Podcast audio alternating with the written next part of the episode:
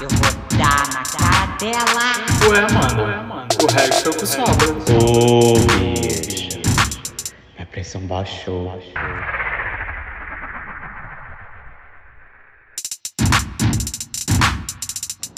Ecoando!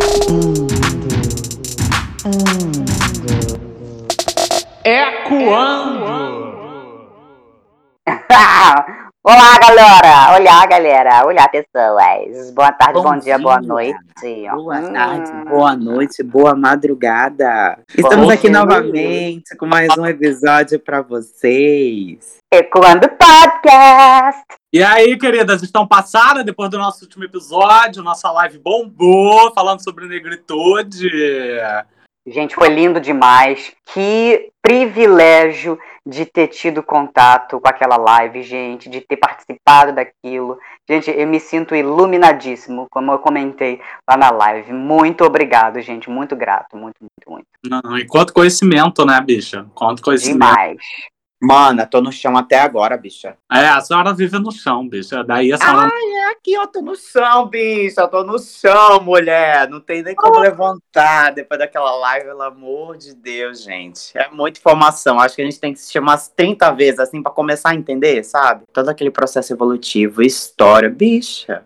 Eu me senti assim na quinta série, minha irmã, que eu tinha que decorar aqueles livros de história, bicha. Quem, quem, quem declamou República, quem não sei o que, quem invadiu quem. Puta que eu pariu, é muita informação e é muito necessário. Então, por favor, vão lá, repliquem, manda pra todo mundo, cara. Pelo amor de Deus, é uma coisa extremamente necessária pra você começar a se entender. Aquilo ali é melhor que terapia, não é, mana? É, Vamos bater, vamos bater nessa estrutura até cair, porque a gente quer e merece um mundo melhor, mais diverso e mais justo para todo mundo. Bora lá, gente. Então, iniciando as nossas apresentações, eu, a Madonna de São Gonçalo, Marcelo Guerreiro, vulgo Marcelina. É eu mesmo, Guerreiro Mars, no Instagram. Então, gente, quem quiser me seguir, arroba Guerreiro Mars no Instagram.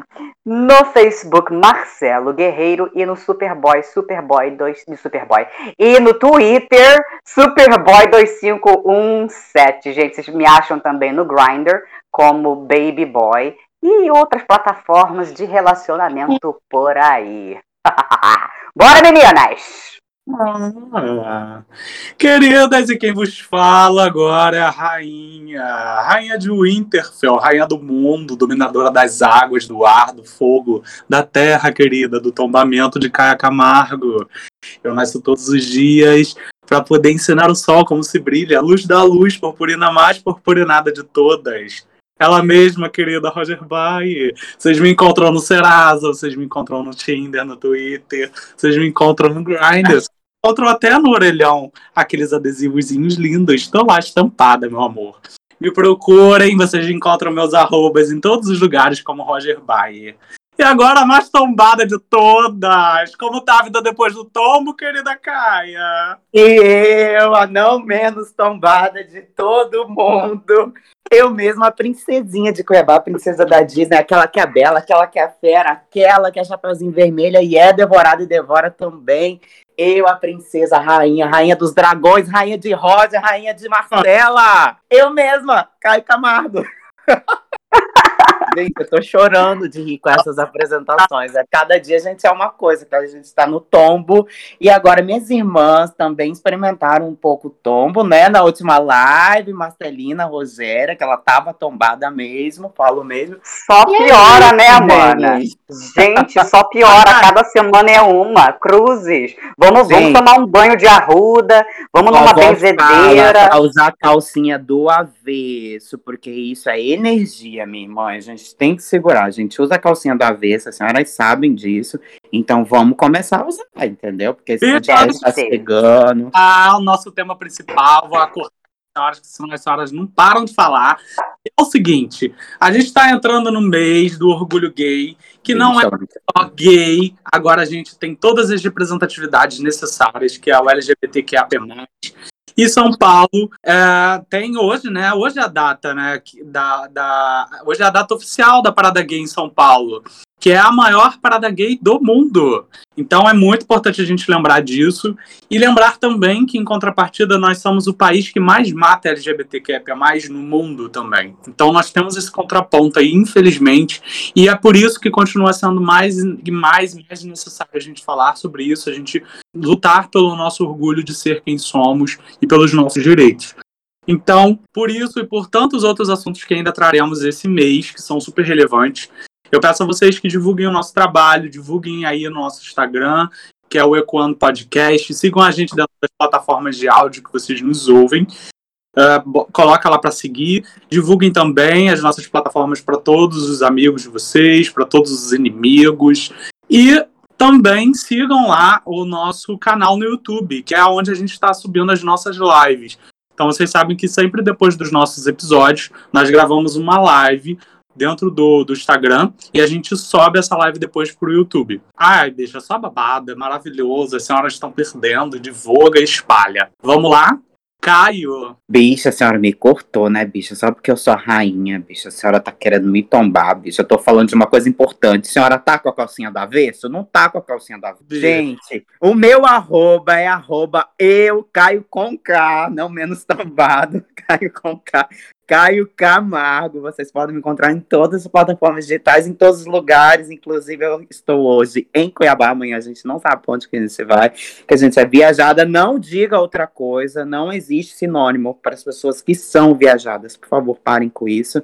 E agora, e agora a gente vai começar o nosso tema principal, principal, que é, que é Bicha Sim, meu amor. E aí? E a gente trouxe dois convidados belíssimos aqui para brilhantarem o nosso podcast. Esse episódio maravilhoso maravilhoso, que é o Dan Soul, Soul, que são transformistas gays maravilhosos, professores de dança, roteirista, capoeirista, amazonas, a, a porra toda. Eles fazem de tudo. E é isso aí, estamos aqui para guerrear mesmo, entendeu? Já trouxeram arco e flecha, já trouxeram tudo que eles puderem, porque eles são maravilhosos. E eles estão eles são manauaras, né, gente? Pelo amor de Deus, o nosso Amazonas tão precioso para nós. Então a gente pode habilitar agora, eles vão se apresentar, vou dar a palavra para eles, para vocês poderem começarem a degustar um pouquinho do que é esses dois aí que são shows, né? O nome deles já diz tudo. Olá, Dário! Olá, Dan! Oi, gente! Quem, quem quer começar gente. se apresentando aí? Se joguem. Parou, hein?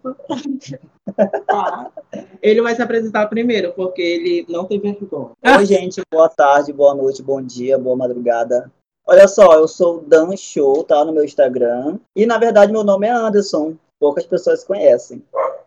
Mas o meu drag, que todo mundo fala, é Dandara Fugitiva. Menos cal, né? Sofrendo. Sofrendo. Então é isso. Agora o nome dele que é um pouquinho longo. Ai, gente, olá, gente. Bom dia, boa tarde, boa noite, boa madrugada. Eu não vou deitar para nenhuma delas. Vocês podem me encontrar também no X-Vídeo, lá, a página universal de todas as gays. Entendeu? Lá tem muito show da gente. Tem outros shows babadeiro também que vocês podem ver lá. Um soca-soca babadeiro, mas vocês vão encontrar a gente lá. Procure, não vou dizer o nome, mas fique na curiosidade. Bom, meu nome é Dário Shows. É, o meu nome de drag é Stephanie. Dário Shows com dois S, tá? Eu sou muito diferenciada. Entendeu? E o meu nome de drag é Stephanie Crazy. Eu não vou falar meu outro nome completo, porque senão vai dar um endereço e eu vou acabar parando aí do lado de vocês. É, a gente, é, nós, nós não somos drags profissionais, somos drags amadores, somos drags que animamos festas, animamos velório, animamos casamento. tá chamando a gente, a gente vai lá, gente. Aquele é pau pra toda obra, né, mano? Ah, eu quero um show teu, bem básico, simples, caricato, vou lá. Aí morreu um tio meu, mano, tá tão triste o velório, vai lá animar, tô indo. Não Chore chore tudo. Não faz aquela É, porque ninguém quer chorar, né? A gente vai lá e faz aquele só um paninho só. Então, gente, nós somos um casal, entendeu? Oh. Somos casal de gays. Não somos casais de gays padrão, porque essa aqui é a minha masculinizada, eu sou mais ainda, né? Só que- Ai, meus amores, ó, é um prazer muito grande estar aqui recebendo vocês, para esse bate-papo maravilhoso que a gente vai ter hoje. Quando, quando o Caio falou de vocês para a gente, a gente ficou encantado justamente por isso.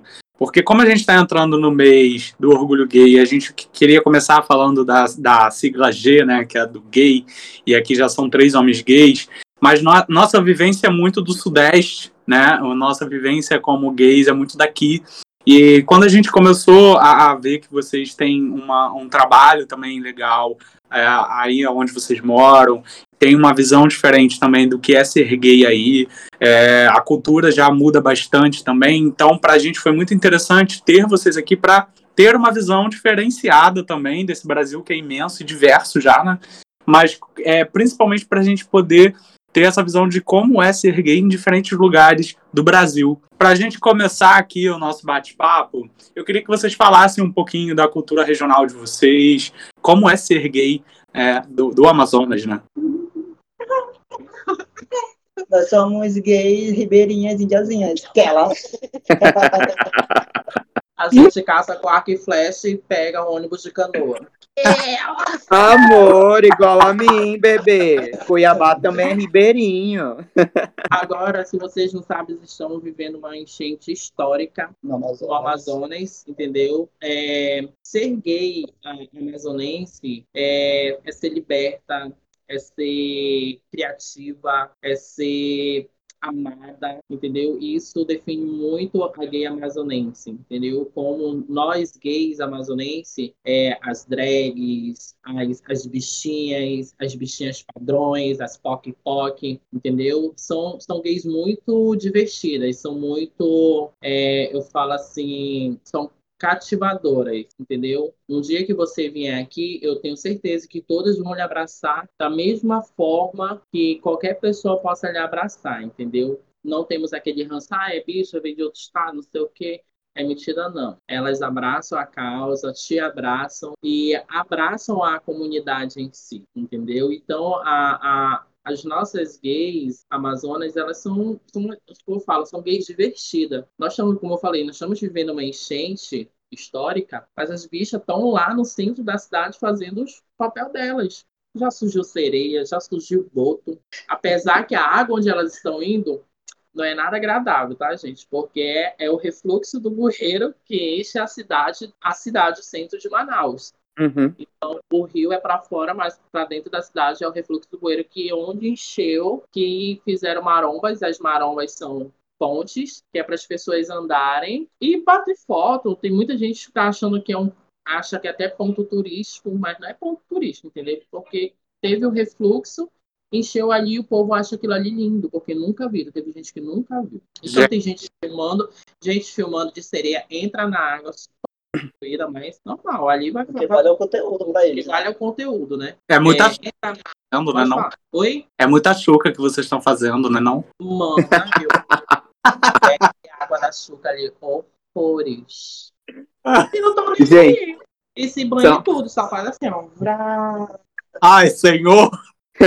ah, eu até imaginei a cena aqui. Gente, amores, é só pra, pra fazer um paralelo aqui, que eu acho que isso acontece de uma forma geral no, no, no cenário gay, porque a gente recebe desde cedo, né, é, muito preconceito por ser diferente, né, por, por não ter essa aceitação tão fácil, né, porque a gente sabe que o padrão da sociedade é um padrão heterossexual, a forma como a cidade que você descreveu, como a cidade recebe as pessoas, como recebe o, o, LGBTQIA+, que abraça a causa, que, que parece ser uma comunidade mais unida, e é a forma como a cidade também se reinventa, né? Que é uma enchente, que é um refluxo, e que ela aproveita desse, teoricamente, problema social, né, de, de, de acontecimento, para fazer um ponto turístico, para fazer uma, uma obra, para fazer alguma coisa e aproveitar isso. Então, é, desde cedo, como, como gays, a gente aproveita todo esse, esse, esse bullying sofrido desde a infância para trazer uma alegria,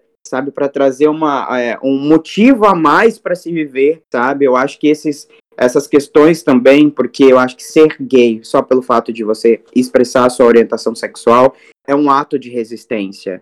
Então, acho que a gente pode fazer esse paralelo, né, dentro da cidade através de um problema social, né, pelo fato das enchentes e tal, e aí trazer isso de uma outra forma, ver isso de uma outra forma. Então, quem chega aí às vezes não sabe, né, necessariamente que é devido a esses refluxos da, das águas e tal que acontecem, e que acabam se tornando uma dornação para a cidade. Claro que devem ter outros recursos para por exemplo, para disseminar, para tentar acabar com esses problemas, porque eu lembro que quando eu ia é, em Manaus, sempre meu tio falava que, que tinha duas épocas, né?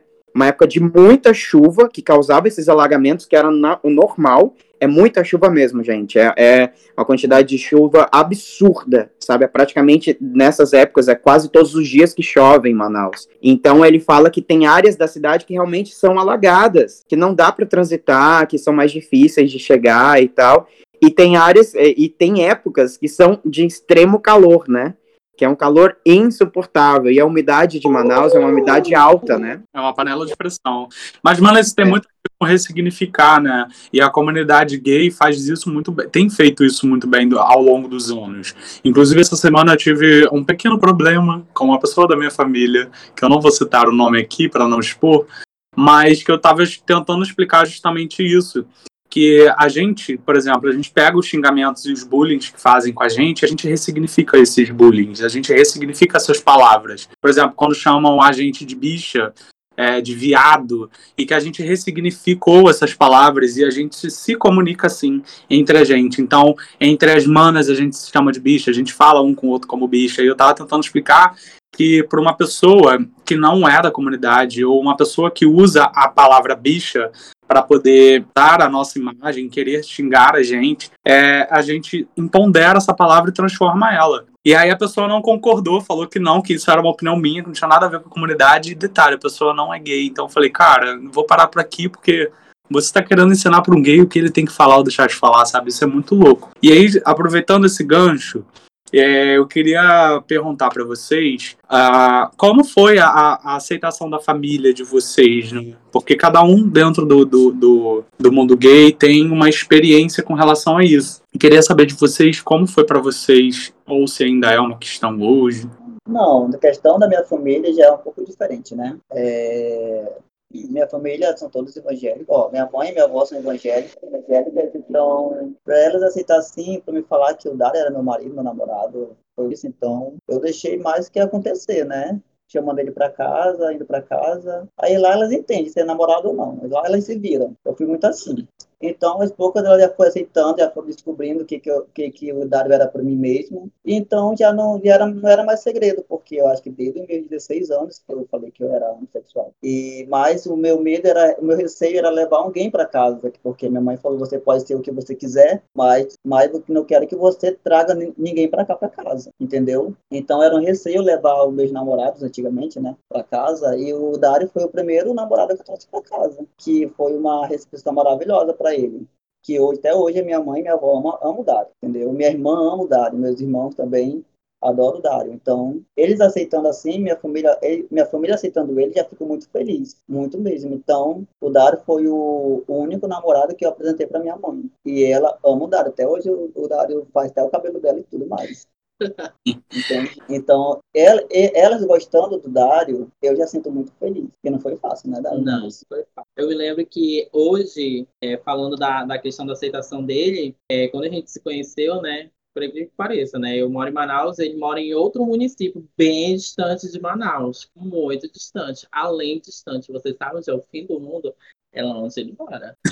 É, eu, eu não sou manauara, eu sou Irambubense. Né? Ele é, é um município de Manaus. É, quando eu conheci ele, eu ainda tinha muito trauma do, do meu passado ainda. Trauma mesmo. Aquele trauma de questão de traição, questão de, pô, será que vai acontecer tudo de novo? Tinha medo de voltar a me relacionar novamente, entendeu? A espera da vida a gente tomba, mas a gente aprende. Mas se não aprender é porque é burrice, entendeu?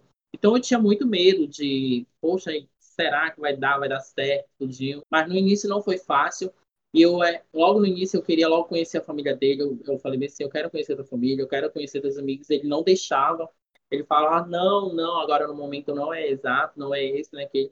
E eu falei para ele bem assim, no dia que a tua mãe me conhecer, ela vai gostar tanto que a gente vai ser muito amigo. E foi dito e certo. Hoje eu sou, eu tenho uma grande amizade com a mãe dele, com o padrasto dele, com a irmã dele, com os irmãos dele, entendeu? Eles são muito queridos. Comigo e eu por eles. Agora, a questão da minha aceitação, é... eu demorei um pouco. A minha mãe era é, católica, daquela católica protestante mesmo, fervorosa, mas demorei um pouco da questão da aceitação. Saí de casa eu tinha 16 anos, porque minha mãe não não aceitava e ela falou que um dia que o filho dela fosse decepcionar ela, ia cortar um dedo da mão dela, que até hoje ela não cortou.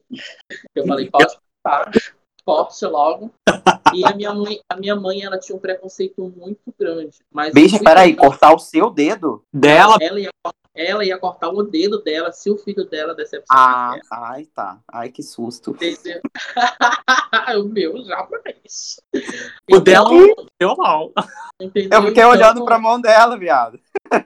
Tempo eu consegui conquistar minha mãe, porque eu fui embora de casa cedo, eu tinha 16 anos. Fui mesmo, fui viver a vida. Mas eu apanhei tanto na vida, tanto na vida, que essas porradas fizeram eu amadurecer cada dia mais e mais. Fizeram eu me tornar, fez eu me tornar uma pessoa dependente, de eu procurar os, é, a minha dependência, entendeu? E eu fui aprendendo, porque eu sei que viver, quando a gente vive numa família que a- a- as nossas famílias antigamente era é, é muito difícil de ser aceitado. Era muito difícil você dizer para a mãe que era. No ato que você falasse isso, aquilo ali poderia causar um caos na tua vida. A sua mãe poderia te expulsar. Era, ó, era o medo de ser expulso de casa, de ser espancado pelo. Era o medo de ser regido pela família. Mas graças a Deus, com o tempo passando, eu fui moldando, eu tive que moldar toda a minha família para a questão da aceitação, para elas entenderem realmente quem eu era, quem eu ia ser e que eu o,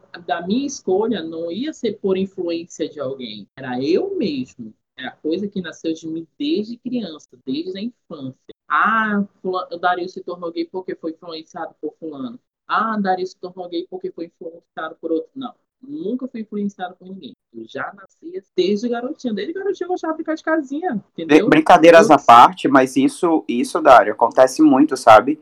De dessa, dessa própria é, mutilação mesmo, né? Essa, esse espancamento, sabe? Aqui em Mato Grosso, eu tô em Cuiabá agora, que é minha cidade natal, onde eu nasci. É um dos estados que mais matam a, a comunidade LGBTQIA+, sabe? Do nosso país. E o nosso país é, é referência, né? É uma referência negativa nesse, nesse quesito de, de mortes. E acontece muito, sabe? São pessoas que são expulsas de casa, são pessoas que são espancadas, são pessoas que. Então, é uma, uma realidade que precisa ser falada, que precisa ser mudada. Então, o teu medo, tudo que você está pensando, até, até pela questão da religi- religiosidade da sua família, tema que até a gente já abordou aqui também nos episódios passados, é, é uma realidade muito opressora para nós, para nossa liberdade, para nossa liberdade de expressão, de ser quem é, de ser quem somos. Então, brincadeiras à parte, mas isso acontece real. Então, assim, é, é uma coisa complicada, sabe? É uma coisa difícil de, de lidar e, e o medo acaba imperando, né? Será que vão me aceitar? Será que não é? Eu não estou escolhendo, porque eu, eu acredito que ninguém vai, vai escolher sofrer. A gente quer ser feliz, a gente quer ser o que é e pronto. Uma coisa é uma coisa importante assim que é, a gente começou a falar sobre a aceitação da família é, e, e- e o impacto que que essa relação causa dentro dos outros membros da família e também em nós. Mas uma coisa importante que eu acho que é muito interessante a gente conversar também é sobre a nossa própria aceitação, né? De, de- porque assim, é, a gente cresce é, é, ouvindo as pessoas falarem, né, chamarem a gente de nomes, né, de bichinha, de viadinho, né, de sei lá, de, de, de- gayzinho, de baitola, de fresco, de, de, de todo tipo de nome pejorativo. E quando a gente é criança, a gente não compreende isso. E aí a gente leva para aquela conotação que o Roger falou, do- do- da significação que pode ser tanto positiva quanto negativa, né? E, e isso vai depender muito do contexto que essas palavras estão sendo usadas, né? E essas qualidades estão sendo direcionadas. Uma coisa que eu queria perguntar para vocês é, antes da aceitação da família, da mãe, né, dos irmãos, do que for, é como é que foi para vocês a aceitação própria? Como é que foi assim, caramba, a, eu, eu escuto tanto me chamarem disso e daquilo, mas como que eu compreendo isso em mim e aceito que para mim isso não é negativo? Ah, para mim, a minha aceitação própria eu acabei levando muitas coisas na, na esportiva. Pelo fato de, antigamente, né? É, eu, eu falo antigamente porque eu sou uma pessoa que, antigamente, o preconceito era extremamente altíssimo. Entendeu? Até a gente chegar nos dias atuais agora. Mas a minha aceitação, eu transformava isso em risada, em brincadeiras, até eu me autoaceitar. Mas eu me aceitei a partir dos meus oito anos de idade, que eu já sabia que eu era. Eu já sabia o que eu gostava, entendeu? Por mais que pessoas falavam, não, tu tem que gostar de mulher, é, tu, ah, é, ser gay é pecado, tu vai pro inferno. Eu falava, deixa eu ir, deixa eu ir. Eu, eu te garanto que mais lá na frente eu vou ter, vou ter meu arrependimento, eu sei o que eu vou fazer. Se eu for me arrepender, se um dia eu não quiser mais essa vida, eu sei a minha escolha, eu sei o meu passo e eu sei para onde eu vou. Então eu conseguir trazer o lado negativo para mim, quando falava isso, para o lado positivo, jogando para o lado cômico, para o lado da brincadeira, para o lado da diversão. Então, muitas pessoas vão falar, olha, bichinha, eu obrigada. Olha aquela gayzinha, thank you. Entendeu? Então, eu não conseguia ficar com raiva. Mas eu, quando eu percebia que aquela brincadeira era para ofender mesmo, eu me retraía, eu fechava e eu não dava confiança, porque aquela pessoa, ela queria que eu desse confiança. E se eu desse confiança, mais ela ia ficar pisando em cima de mim. Uma cena que aconteceu comigo quando eu era gayzinha. Eu ia na escola muito plena, todo dia na escola a menina falava: chegou o viadinho. Aí chegou o viadinho, chegou o viadinho. Certo dia eu levei uns 10 bolos da minha mãe porque não tinha passado numa matéria, fiquei eu já tava com a mão toda inchada, né? Cheguei lá muito plena. Tá, tá. Olha o viadinho, só fiz enrolar o cabelo dela e pá, parei na diretoria. Nunca mais. E engraçado disso tudo que hoje são grandes amigos. E hoje ela me respeita de uma tal forma que ela entende quem é o, o viadinho. E ela nem é louca, né, de, de não ser depois. né? E, e, e, foi muito babado que a gente acabou se tornando amigos. E além de ela apanhar, ainda levou duas boladas na cara que eu jogava queimada. Eu ia na ira com ela. Aí se tornamos amigos para sempre. Ah, temos uma amizade muito maravilhosa, mas essa foi a minha aceitação. É trazer o meu lado negativo das pessoas, transparecendo para o lado positivo, levando para o lado da brincadeira, entendeu? Não tentando levar as coisas a sério. Porque eu sei que às vezes tem pessoas que têm cicatrizes não curadas da vida. Elas Sim. não têm cicatrizes curadas da vida e querem tentar achar um ponto fraco para querer ofender. E infelizmente esses pontos fracos são os gays, são as lésbicas, entendeu? São as pessoas que ainda não se decidiram, são aquela gay que quer ser gay, mas está naquela, ah, eu não sei, mas aí a outra vem, pá, começa, começa a rasgação.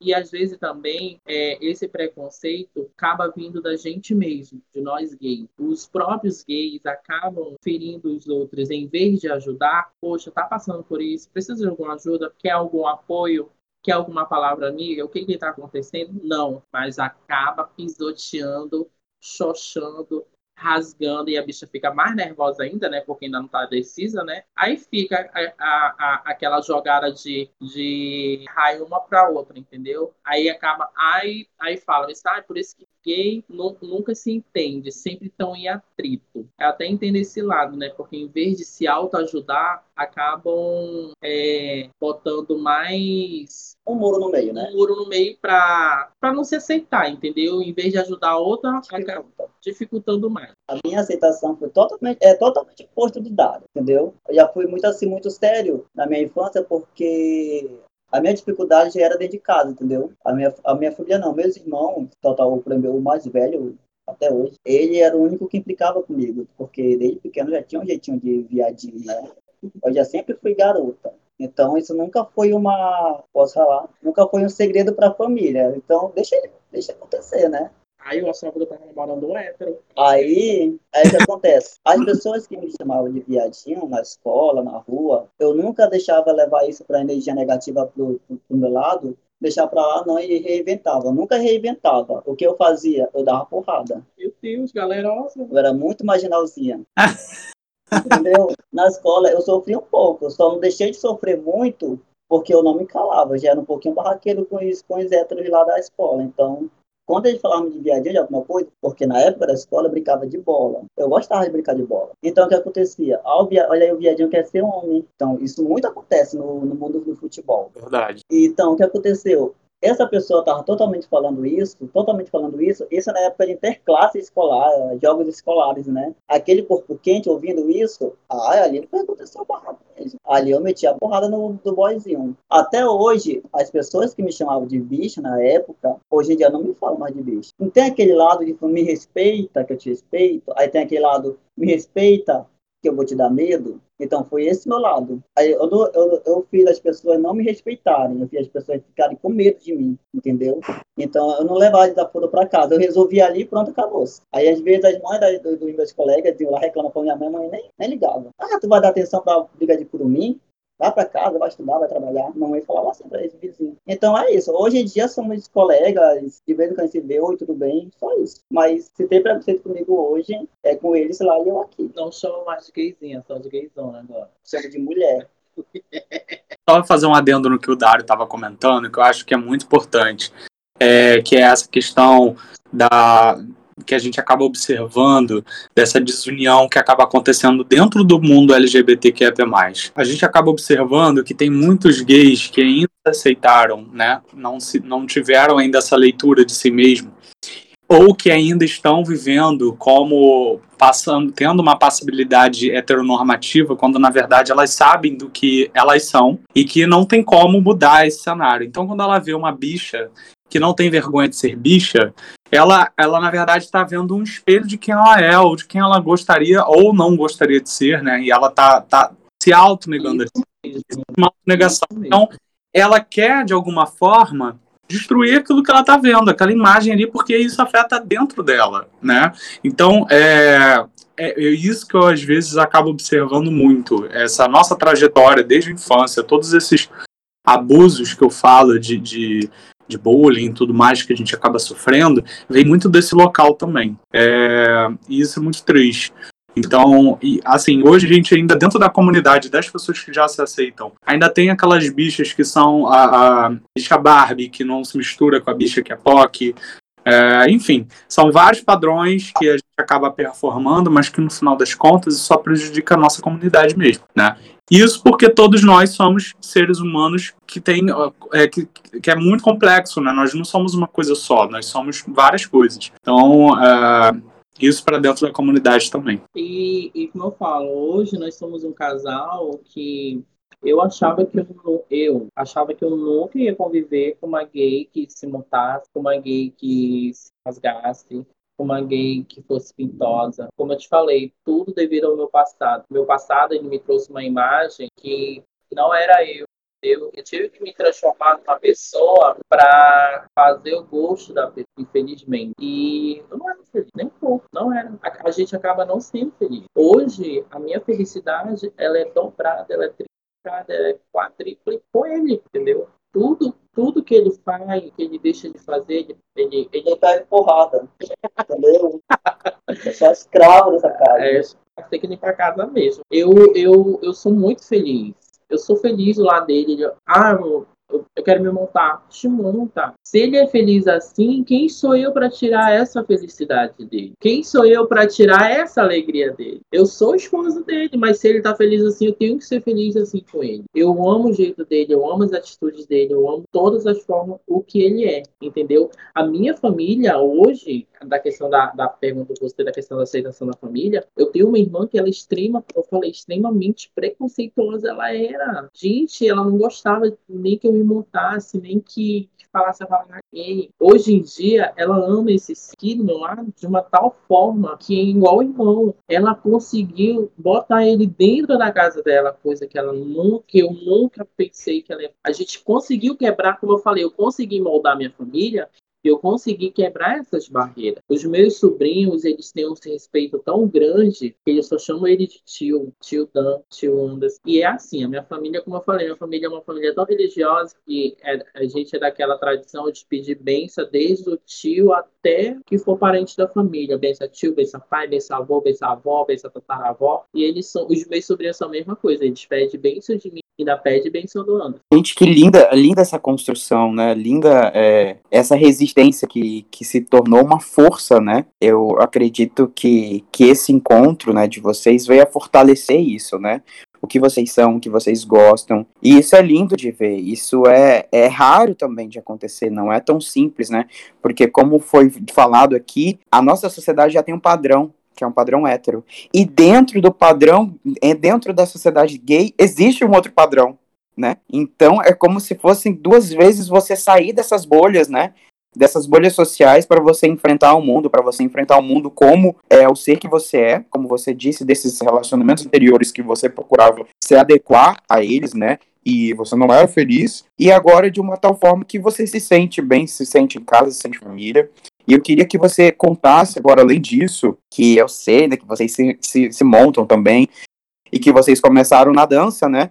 É, o, os meninos também são professores de dança e eu queria saber como que surgiu isso, porque a cultura drag também é vasta, né? A gente tem tudo, né, no, no, no Brasil, a influência, a internet, a gente vê muitas coisas de fora, muitas coisas daqui também, que, que a gente precisa se orgulhar, né, das coisas que, que são culturais, né, e a gente expressar isso de uma maneira drag, né, é, eu, eu falo isso porque, por exemplo, aqui no cenário também dentro de Cuiabá, existe uma cultura que vocês não fazem ideia, né, existe um linguajar que se eu falar com vocês, eu acho que eu já falei com os meninos, vocês não entendem, né? Que, que veio, da, que veio dessa, dessa mistura do, do português de Portugal, os primeiros colonizadores que chegaram aqui, misturado com as tribos indígenas que aqui existiam, né? Que, que enfim, muitas também não existem mais, então a gente está trabalhando dentro de um resgate. Existem projetos sociais para resgatar essa cultura ribeirinha, porque existe um rio também aqui, é, que, é, que é famoso, o Rio Cuiabá, então, assim, as pessoas olham para a gente também e não imaginam, né, a riqueza que é esse lugar. Mas aqui a gente existem é, existem tipos né, de dança, por exemplo, o lambadão, que é uma mistura da lambada com um rasqueado daqui. Eu tenho certeza, vocês não sabem o que é rasqueado, porque é um tipo de dança que existe em Cuiabá. Então, assim, eu sou muito orgulhoso de pertencer a isso, sabe? E, e, e juntar uma, uma questão do ser, né, do ser gay, do ser drag, do ser do, do, seu lado feminino, dessa aceitação que o Marcelo muito bem colocou, que é difícil para nós, e trazer juntamente dentro de, uma, de um reconhecimento cultural dentro do, do, da tua cidade, dentro do teu estado. Isso é muito importante. Eu queria que vocês falassem um, um pouco como foi esse começo, como foi essa descoberta para vocês, como foi essa entrega, como foi essa aceitação dentro da, da do, do estado de vocês, dentro da cidade. Eu sempre eu sempre fui. É, primeiramente, a, a, nossa tradição do nosso estado é o boi, é o boi mubá, que é o boi garantido caprichoso. E eu sempre fui menino desde criança de ouvir, de ficar tentando dançar, querer dançar. Então eu já tinha aquele hábito para dança até eu começar a me entender da, dessa tradição, dessa cultura que é em Parintins, gente, é um festival maravilhoso, é um festival céu aberto, é um espetáculo, é, é muito lindo mesmo. E qual é um, um lado é caprichoso, outro lado é garantido, torcidas totalmente diferentes, entendeu? Então ali eu me descobri na dança. Então foi ali que eu comecei a vivenciar a dança a ter gosto da dança. E foi através do boi que eu consegui fluir mais a dança e ter é, e correr atrás de outras de outras modalidades da dança, de outras vivências da dança. Hoje, é, para me ser drag, eu comecei em quadrilha cômica. Dançava quadrilha cômica muito, muito, muito. Era muito divertido. Então, sabe aquele momento bem assim, vixe, eu vou, eu vou aproveitar o meu momento, que é esse de me vestir de mulher e soltar toda aquela mulher que tem dentro de mim e esquecer o homem. Então, era assim comigo. Então eu vivenciei muito isso, dancei muita quadrilha cômica, muito mesmo. Eu fazia eu fazia o histórico da quadrilha, eu fazia o casamento, eu criava o casamento, eu criava os personagens, eu saía procurando quem ia fazer os personagens, eu e mais um amigo meu que hoje já está morando no Rio de Janeiro. E, e isso aí me, me fez fortalecer mais ainda. Hoje eu me tornei um professor de dança, quer dizer, eu não sou professor de dança, eu sou instrutor de dança e graduando em Educação Física. Se Deus quiser, em nome de Jesus, Pai Todo-Poderoso, termina esse ano. e, e eu tenho uma paixão enorme pela dança, entendeu? Hoje a gente leva saúde, bem-estar e lazer para toda uma comunidade carente, entendeu? Que ali a gente tira a nossa renda e a dança ela, ela transformou a nossa vida, entendeu? E quando eu conheci o Anderson também, é, eu já sabia que ele dançava, entendeu? Então eu que, que aconteceu? Eu, te, eu consegui moldar ele para que ele trouxesse esse conhecimento dele para ele levar para a dança, entendeu? Para a gente começar a trabalhar junto nisso. É, então, o, o meu lado drag, o meu lado mulher, ele surgiu a, através disso, entendeu? Então, eu achei muito bonito, entendeu? E é, é, um, é um modo da gente expressar o que a gente quer, o que a gente quer, quer fazer, quer dançar. Às vezes a gente não consegue falar e através da dança a gente demonstra toda aquela expressão que a gente quer botar para fora, entendeu? E principalmente no meio drag também. É isso, entendeu? E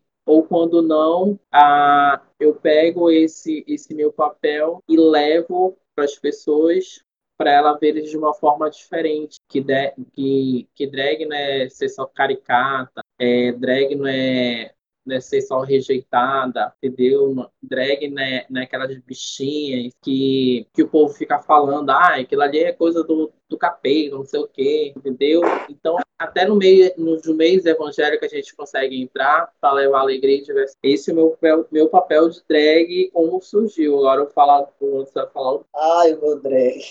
O drag dele parece que ele levou de murrão assim no olho, ó. Gente, é assim, eu, na verdade, não sabia nem o que era drag, né? É, eu me montava mesmo por diversão, me montava por, por gostar e falava, ah, qual é o teu nome? Não, nem, nem falava que era o teu nome de drag, qual é o teu nome... nome... Aqui em Manaus não fala drag, né? Fala qual é o teu nome de mulher. Então a gente tem que falar nosso nome de mulher. Então, meu nome de mulher é Dandara. Dandara por causa do Dan, né? Aí aconteceu um acontecimento na minha vida e aí, aí surgiu a fugitiva, que eu não vou falar aqui na internet, que eu não tô louca.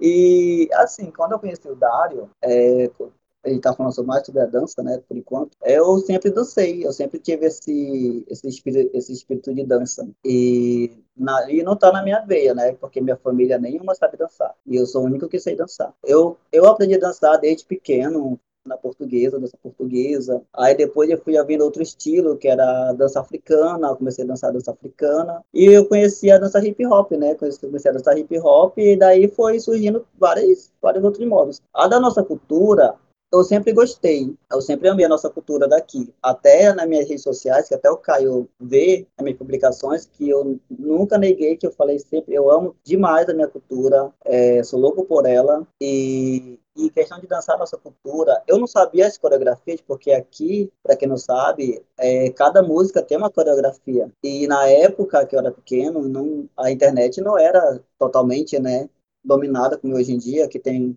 tem as coreografias de música e tudo. E para aprender na época as coreografias da, da nossa cultura, tinha que estar nos eventos. E na minha, na minha cidadezinha não, não tinha nenhuma banda de do nosso nossa cultura aqui não tinha muito envolvimento sobre a cultura né? Então para a gente saber saber dançar tudo isso tinha que vir para Manaus ou para Parintins para poder saber dançar nossa cultura. Então eu tinha um pouco de dificuldade para aprender a nossa a nossa dança. Então com com o tempo assim já com meus 16 16 anos, 15 anos, a, a internet já estava um pouquinho dominada e já tinha até mesmo o DVD. O DVD também ajudou muito as coreografias. Então foi daí que eu já comecei a aprender a dançar nossa cultura. Então foi um pouquinho complicado para mim. O Dari aqui, ele já morava aqui, então ele já tinha uma oportunidade fácil de aprender a, a, as danças, as danças do boi. Do boi. Então foi complicado para mim. E na questão drag, é, eu sempre gostei. Eu sempre gostei da drag classuda,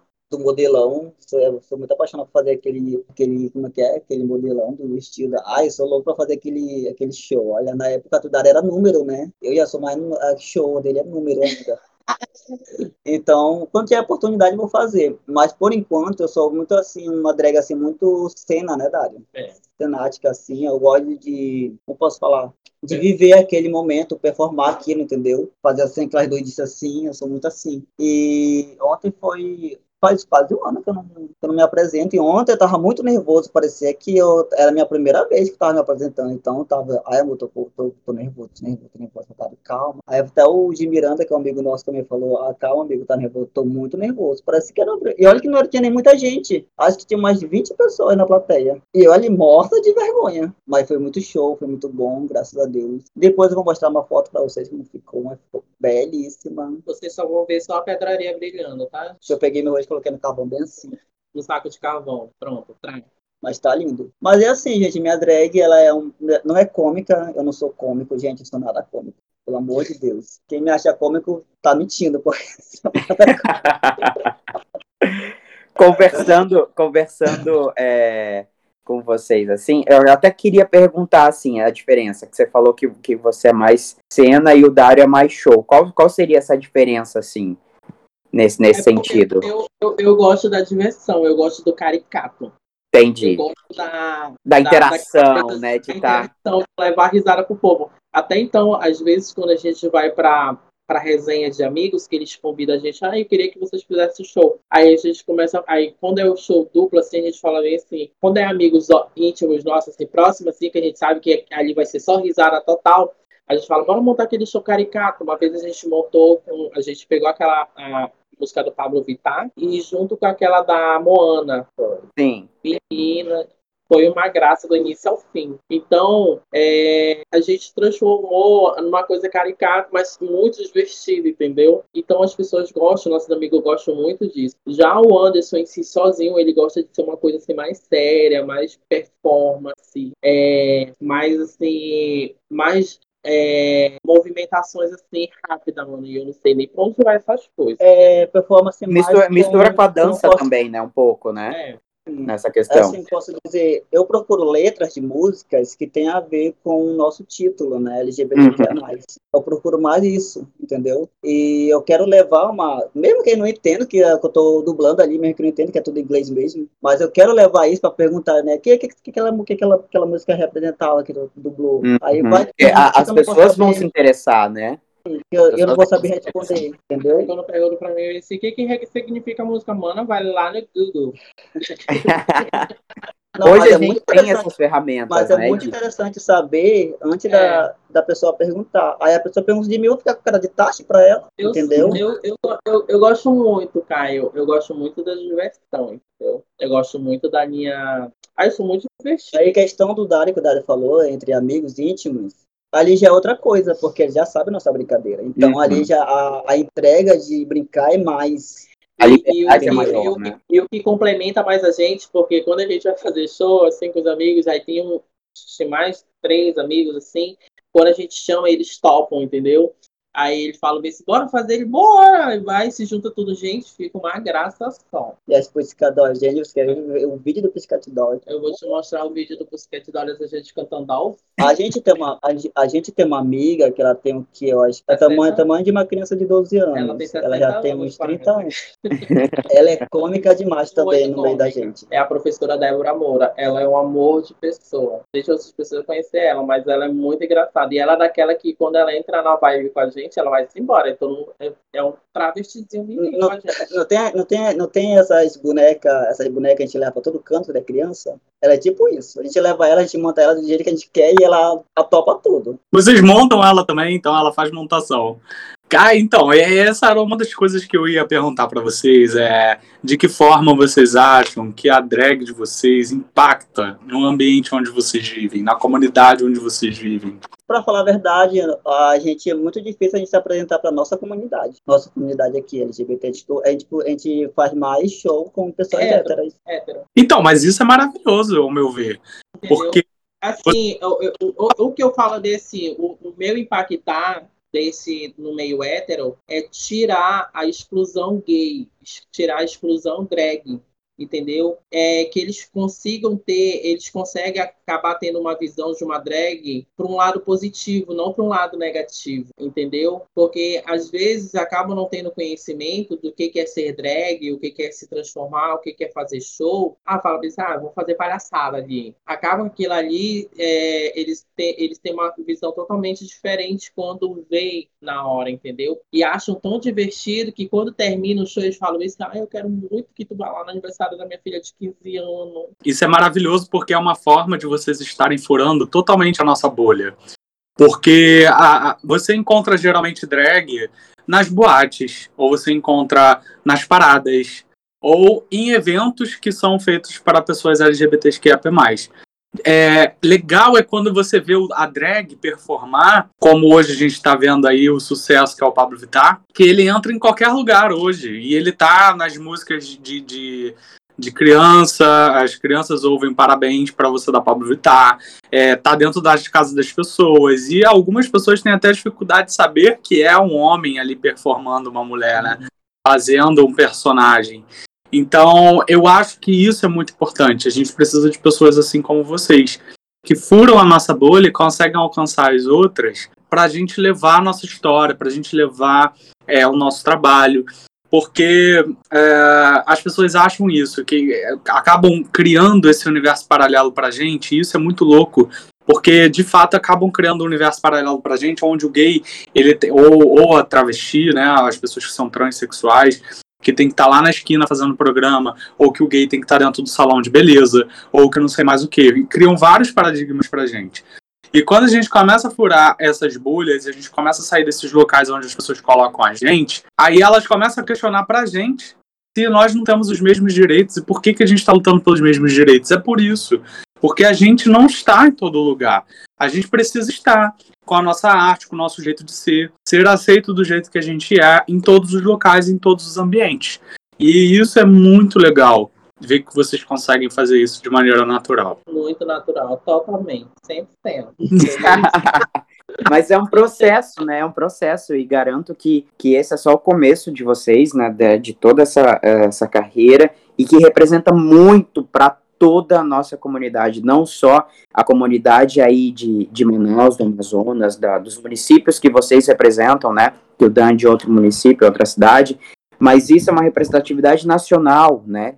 Então, quando a gente vai ver isso, é, é uma, uma representação dentro da história, dentro da resistência, dentro dessa militância, que às vezes a gente acaba militando, a gente acaba sendo resistência, sem ter noção né, disso, né? A gente acaba facilitando para gerações futuras, a gente acaba é, trazendo essa naturalidade para as próximas gerações, para as outras bolhas, para a bolha heterossexual, para a bolha talvez religiosa também, que a gente está vendo, né, uma quebra de padrões dentro da, das igrejas, dentro das religiões, dentro dos, dos templos, né? Isso é, é de uma importância é, sem comparação. Eu só queria pedir para eles finalizarem falando justamente o que é ser drag para eles e de que forma eles acreditam é, que o trabalho deles possam impactar no mundo, né, de, de maneira positiva. É, para mim, ser drag é, é ser diferenciado, é, é ser alegria,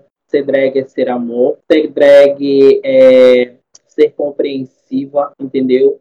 E a forma que a gente pode impactar o mundo é levar o nosso trabalho, mostrar o nosso autoestima, a nossa alegria para aquelas pessoas e que elas, que elas não possam ver a drag como um monstro, ou como um ser diferente. Ou má influência. Ou uma má influência. A drag jamais vai ser uma má influência na vida de qualquer pessoa. A drag, ela pode transformar a vida, ela pode transformar a família, entendeu? Levando a alegria, a serenidade dela, levando o amor, levando a compaixão e levando o trabalho dela. Eu acho que todas as drags, elas têm, têm e podem ter espaço em qualquer lugar, não só no meio LGBTQIA, entendeu? Como no meio hétero e, e os outros meios que elas acham que acabam que não pode ter pelo preconceito, mas elas conseguem chegar até lá. Ele eu... falou muita coisa, né? Que me perdi aqui total. Viajei agora. Falar, Dan? Pode falar. Tá, vamos lá. Bom, gente, assim, ó, o, o que eu sinto ser drag é uma questão, assim, de libertação. e Isso, isso deixa muito a esclarecer, né, a nossa libertação, é, para mostrar que a gente, a gente quer estar no mesmo local de muitas pessoas também. É questão de, não posso dizer, é questão de luta, porque questão de luta não luta é questão nem só como drag, mas também toda a nossa classe. É, a gente está lutando muito para a gente ter o espaço que muitos têm é, e a gente não tem todo esse espaço ainda. E, querer, e o que nós queremos mesmo é que a gente consiga. Até então, a gente não conseguiu todos os direitos, e nem chegamos quase ainda, mas o que a gente tem para oferecer é muito bom, muito lindo. E, e questão do Brasil, que nós sim, nós, nosso país, a gente sofre muito, nós drag, nós trans. coisa bonita que a gente possa mostrar que realmente a gente está ali para atrás dos nossos direitos. A gente está ali para vencer e mostrar que nós podemos também. Todas de chuca, limpinha. Uh! Lá no centro da cidade de Manaus, tomando aquele banho. No meu caso, minha chuca é desse tamanhozinho aqui, ó. Olha, morreu.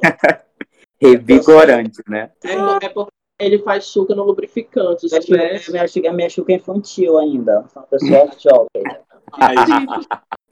Tá. É o ano infantil, é?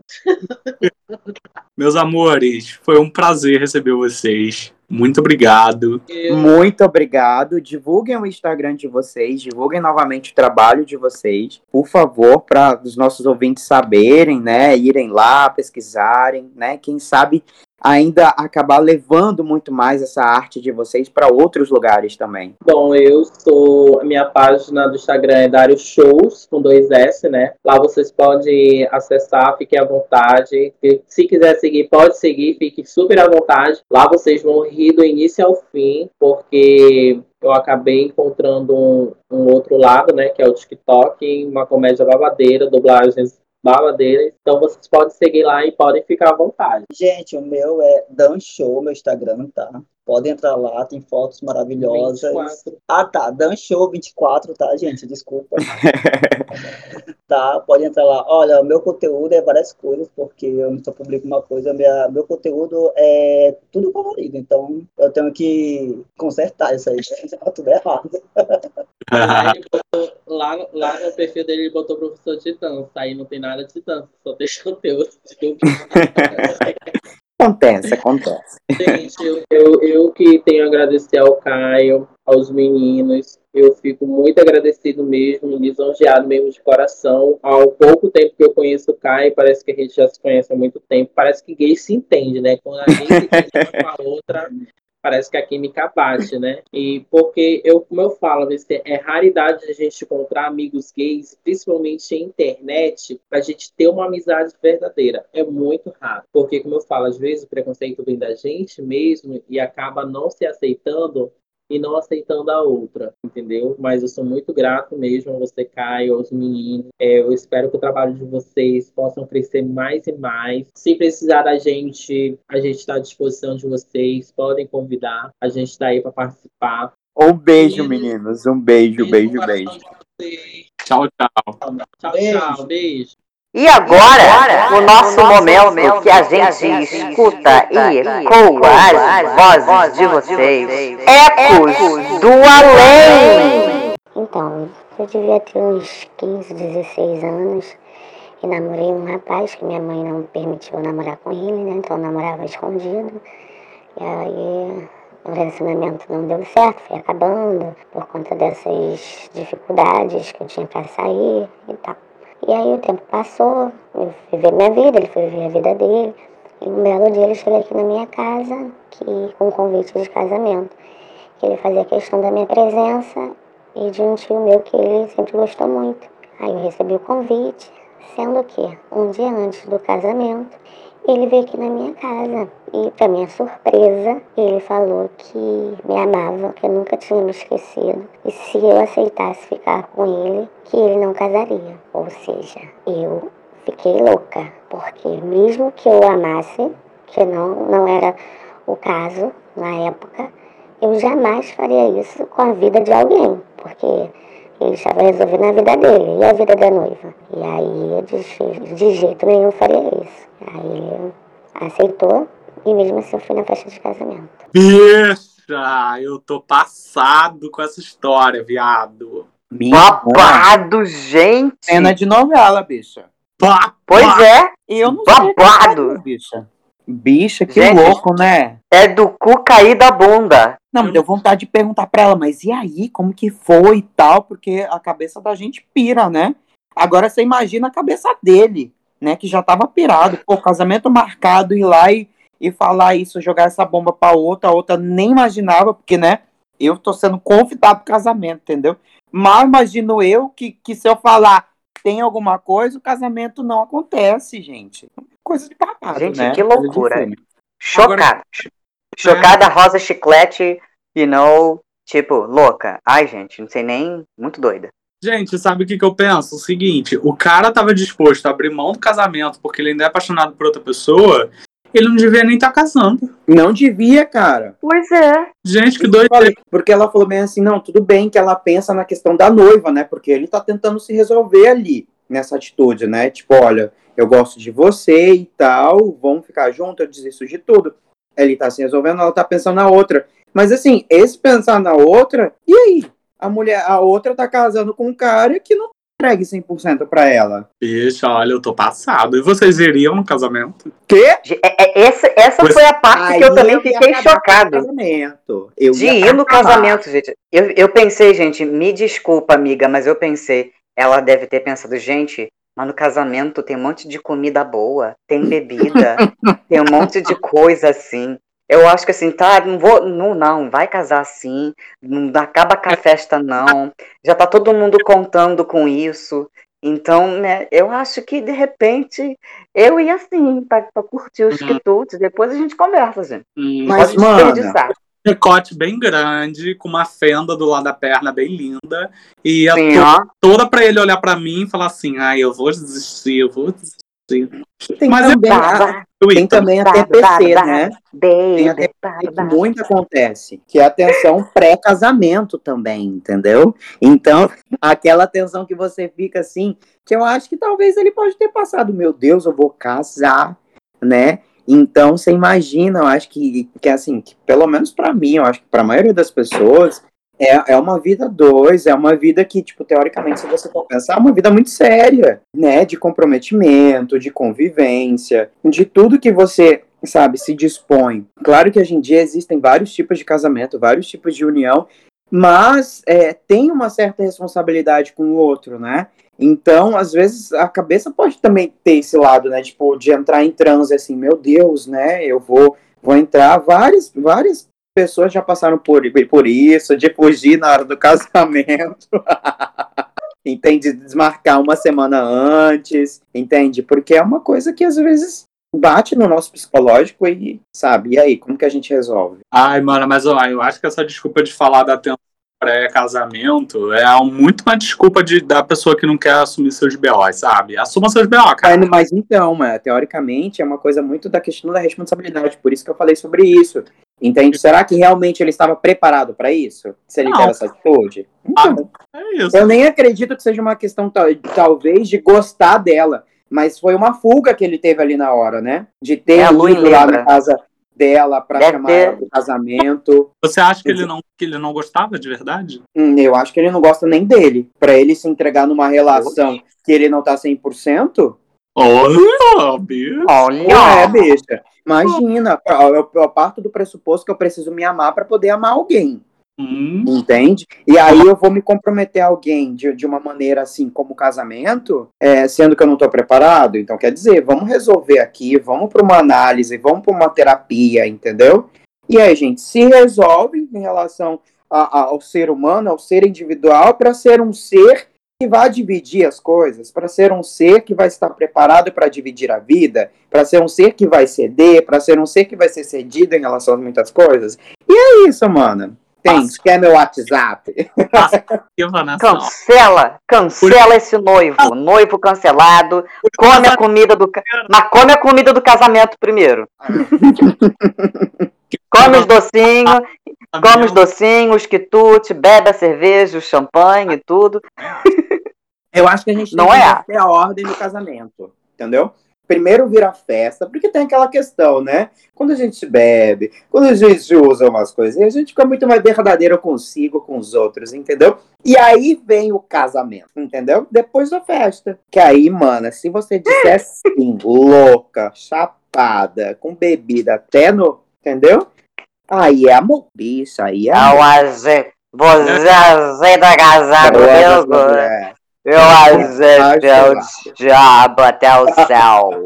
Vamos para aquele quadro Eco certo e Eco errado. Esse quadro é aquele quadro que a gente traz uma indicação, um livro, um filme, algo bom que aconteceu na semana. E o Eco errado é aquela merda que aconteceu na semana, um flop, algo- alguma coisa que foi lançada e a gente não curtiu, que a gente não gostou. E para começar, hoje eu não tenho eco errado, porque para mim já basta o Brasil, já é um, um grande eco errado. Ah, todas essas situações que têm acontecido aí durante a semana, durante o mês, a gente está num grande vale sem fim de eco errado. Então não preciso estar aqui enaltecendo cada vez mais. Tô puta, hein? Tô puta. O meu eco certo da semana vai para para uma série que estreou no Netflix que é maravilhosa, chamada Houston. Gente, é maravilhoso. Essa série é maravilhosa porque fala de um grande estilista de moda americano que, te, que tem aí essas roupas conhecidas até hoje e conta um pouco da história dele e de como que ah, fala também sobre um pouco do universo LGBTQIA+, assim, muito de, de por alto, de relance, principalmente no momento em que ah, os Estados Unidos passavam pela aquela grande onda de epidemia do HIV. Então, é, traz muitos pontos, sabe, que eu acho interessante também para nossa cultura, para a gente poder enxergar. E eu achei babado, achei super bem construído, super bem é, estruturado, e eu queria mais episódios, eu queria ver mais daquela série, foi maravilhosa. Eu Repete também no- tenho- novamente, amigo. Houston. Houston. Ok. Eu- Eu também, vocês, vocês ficaram, vocês ficaram me, me, me, you know, me xoxando semana passada, de que eu tô lendo, que eu tô culta, que eu tô tananã. Então essa semana, né, bicha? A senhora roubou todo né, que eu roubei livro, que eu sou uma, né, a, a- ladra dos livros, né, É. né, a, a, a menina que roubava livros. Então essa semana eu não Uhum. vou indicar livro. Essa semana eu vou fazer a Netflixteira também. E vou indicar uma série que eu. e vou indicar também uma série do Netflix muito interessante, que é a série Selena, que conta a história de uma cantora que era americana, mas que tinha é, sua origem de ascendência mexicana. É, a série foca muito na história dessa cantora no quesito da produção e da ascensão dela profissional, do como é, a, a família inteira dela era de músicos. Então, assim, o pai era músico e ele influenciou todos os filhos a seguirem por esses passos também, pois ele percebeu que todos eles tinham talento. E, e a- a- o foco dessa história é no- na determinação, no quanto a gente tem que trabalhar para atingir os nossos objetivos, sabe? Que nada na vida é fácil e que a gente não deve é, desistir fácil quando a gente recebe um não. E sim é, olhar para o que a gente tem de melhor e continuar persistindo. É Selena, Selena, muito legal. Ela tinha uma voz linda. É, infelizmente, ela teve uma morte um pouco trágica, mas aí vocês vão ter que ver até o final da história para descobrir Sem como que spoiler, isso acontece. Sem spoilers, é. Então, mas acho que todo mundo sabe porque teve um filme sobre essa cantora em 1997, Mas é, Eu não era nascida ainda. é. né, que foi, foi, foi protagonizado pela Jennifer Lopes. É um filme que foi bem- era bem conhecido nos anos Ah, 90, J.Lo. 2000. É, a J-Lo sei. né? Então, é, esse foi uma primeira, né, foi, foi poucos anos depois dela ter morrido esse filme produzido. Em 90, acho que ela morreu em 94 ou 95 e o filme foi lançado em 97. E agora eles fizeram essa essa série que é muito interessante a história dessa cantora. Então, a minha indicação, meu eco certo dessa semana é para Selena no Netflix. Oh, Não tem um eco errado também, eu acho que eu compartilho de tudo que está indignando a nossa sociedade. E vamos lá, é ter fé de que as coisas vão melhorar e continuar trabalhando e lutando. Bom, enfim, o meu eco, eu vou começar pelo eco certo, também puxar esse gancho dos meninos, porque enaltecer né, algumas positividades, algumas coisas é, que, que, podem trazer um pouco né, de, de paz, de reflexão pra gente. Foi um filme que eu assisti ontem. É, chamado Deriva, foi um filme indicado a Oscar e foi um filme baseado em histórias reais, em uma história real, que são três é, integrantes da força do exército que eles estão sobrevoando o mar. É maravilhoso esse filme. E é com Tom Felton, o Draco Malfoy, amigo. Eu falei, meu Deus do céu. E é um filme, assim, que, que traz, assim, umas reflexões muito boas, assim, sabe? Porque eu passei o filme inteiro, é, assim, tentando saber quais seriam as próximas ações, assim, dele, sabe? Porque é uma questão de sobrevivência ali o tempo todo.